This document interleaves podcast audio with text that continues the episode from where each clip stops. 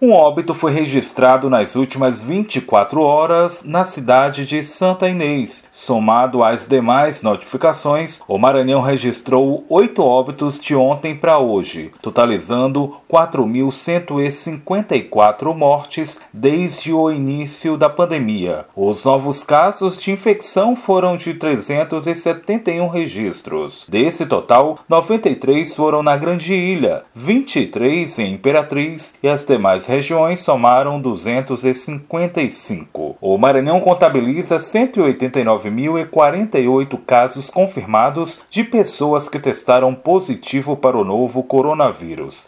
Em relação aos casos ativos, são 2.846, Desse total, 2.377 seguem em isolamento domiciliar, 156 estão sendo assistidos em enfermarias e 97 em UTIs, unidades de terapia intensiva. Recuperados 182.048 pacientes. Dados atualizados pela SES, Secretaria de Estado da Saúde, na noite dessa quinta-feira, da Rádio Universidade FM do Maranhão em São Luís, Borges Júnior.